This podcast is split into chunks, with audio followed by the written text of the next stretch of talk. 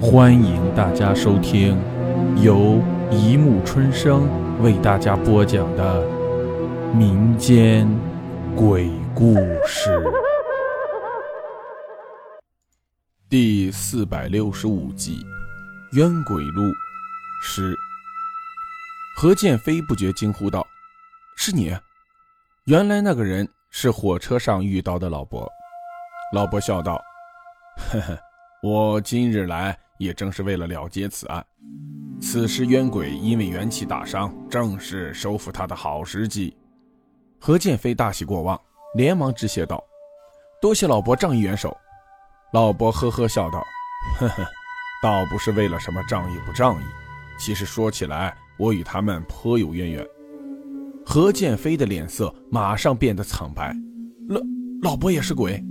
老伯道：“你想必知道，清朝末年曾经有两位道士来降妖除怪。”何建飞叫道：“难道你是？”老伯接口道：“正是，那位小道士正是家师。”何建飞不由脱口道：“这这么说，我岂不白谢了你？”话一出口，立刻自己发现说错了，尴尬不已。那老伯仍是呵呵笑着，好像丝毫没有听到。何建飞连忙问过另外一个问题：“呃，请问老伯有没有带什么法器？”老伯哈哈大笑道：“呵呵，哪里用什么法器？你们不是已经带了绝好的一剑吗？”何剑飞道：“莫非你说紫金箔？可是他打不过那厉鬼啊！”老伯道：“你那件紫金箔在佛门中非同寻常，岂有一个厉鬼都打不过的道理？”你们之所以站得那么辛苦，只不过你们不会用罢了。何建飞连忙道：“那么，请老伯赶紧指教。”心想：“嘿嘿，果然是塞翁失马焉知非福，这下又可以学到新的符咒了。”庙里，禅月大师和那厉鬼依旧站得难解难分，但是禅月大师已经明显气力不支了。李老伯虽有舍利项链护身，也被逼到墙角动弹不得。正在这生死攸关的时刻，庙外传来了一阵爽朗的笑声。那老伯已经和何建飞联袂而入，看见正在放着金莲的紫金钵，老伯不由得叹道：“呵，老兄，多年没见了。”说完，径自接过禅月大师手中的紫金钵。何剑飞顿时两耳竖起，以为有什么新的符咒可以听，谁知那老伯只是高举紫金钵，喊道：“紫金钵啊！”天下法器无出你左右，难道你连一个厉鬼都收服不了吗？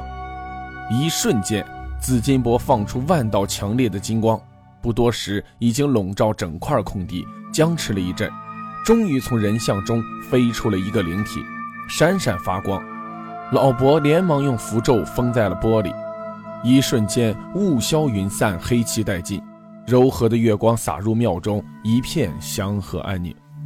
何建飞目瞪口呆，这这也算符咒？得好好记起来。李老伯哭笑不得道：“哎，你不要乱记，紫金箔是有灵性的，最厉害的符咒要根据当时的情况来定。你道行还不深，日后自然会明白。”随后又大笑起来：“师傅，我终于了结了你的心愿了。”然后对何建飞三人道：“此事既完，我该走了。”不等三人反应过来，那老伯已不见踪影。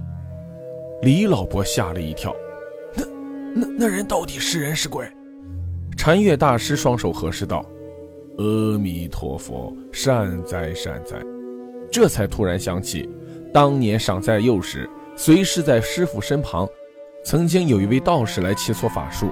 师傅说，此人是道界第一高手，曾在清朝末年收服了百年不遇的一个厉鬼。他日如果相见，必须以师伯敬称。禅月大师连忙向天仰祝道：“弟子谢师伯洪恩。”禅月大师松了一口气，回过头一看，见两人都吓呆了。禅月大师连忙弄了点镇魂水给李老伯灌下，转眼看何建飞时，却见他眼睛睁得大大的，眼珠凝住不动，一片迷茫，不像是被吓的。禅月大师连忙推他道：“呃，师弟，你怎么了？”何建飞才慢慢回过神来，半晌长叹一声道：“我想我已经猜到阿强前辈的死因了。”李老伯听了大惊道：“真的是什么？”何建飞不答，径直朝那座神庙走去，用力推开它，从下面捡起了一本满是灰尘的日记本。李老伯连忙抢上前去翻看，不由惊呼道：“这，这真是阿强的笔记呀！这个厉鬼怎么会有阿强的日记？”何建飞只是用十分凄惨的神色看着他，缓缓的道：“真是荒唐至极，你绝对想不到，我当初也没有想到会是这样，对你来说实在是太残忍了。”禅月大师也隐约猜到什么，只是摇头叹气。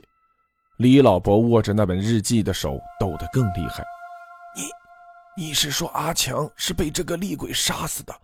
天哪，他怎么会跑到我们学校来的？又是怎么回去的？难道他是专门来杀阿强的吗？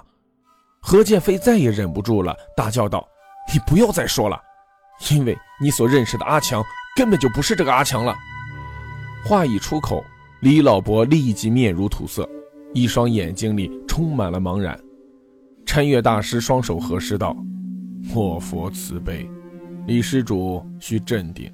你所认识、生活、打交道的已经不是一个人了。”李老伯身子猛地一震：“你是说？”禅月大师沉重的点点头：“不错，你所敬佩的朋友正是这个厉鬼。真正的阿强已经被厉鬼上了身了。”何建飞缓缓道。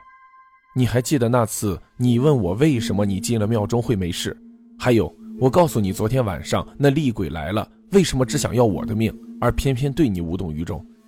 我一直参不透这一点，直到刚才我又试探了一下，到了这种生死关头，那个厉鬼仍然不肯要你的命，我才突然想到，为什么厉鬼会知道张传勋命丧当晚才在宿舍发生的事情来借机吓唬我？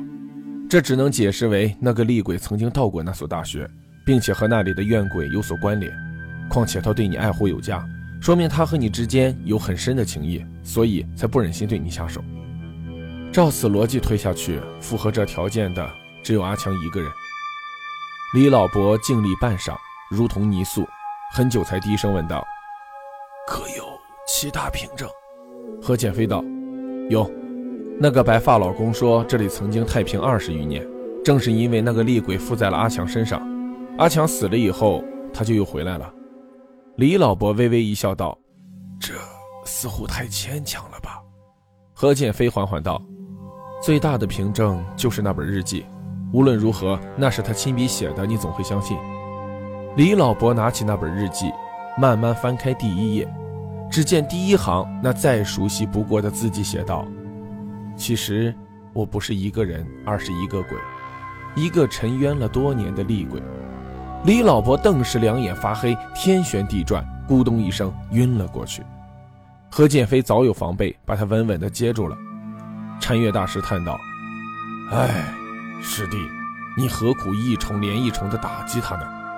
何建飞抬头苦笑道：“他那么辛苦奔波，无非是想在第一时间知道阿强的死因。”我又怎能违背他的初衷呢？鬼尚且有情有义，我又怎么能不讲信用呢？禅月大师道：“好像这种横行多年的厉鬼，杀人无数，竟无比眷恋朋友之情，倒还真是少见。”李老伯醒来的时候，已经是第二天上午了。一缕柔和的阳光照在窗头上，何建飞正坐在一边翻看那本日记。李老伯腾的一声坐起，四目相对，默然无语。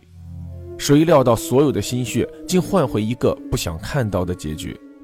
半晌，李老伯方才开口道：“那日记本上写些什么？”何建飞沉吟着。李老伯猛然醒悟：“难道是？”何建飞接口道：“不错，这上面完整而详细的记载了东的死因，更确切的说，是东路的死因。”李老伯身躯微微抖动。五十年前，他为了阿强之死而痛恨东路，谁知道他同情了近半个世纪的朋友，竟然是凶手，还把名字写成了东。拿给我看。何建飞注视了他半晌，终于把日记本递给了他。那些大学三年亲密陪伴着他的字迹，不仅让他的心又一次剧烈的抽动。好了，故事播讲完了。欢迎大家评论、转发、关注，谢谢收听。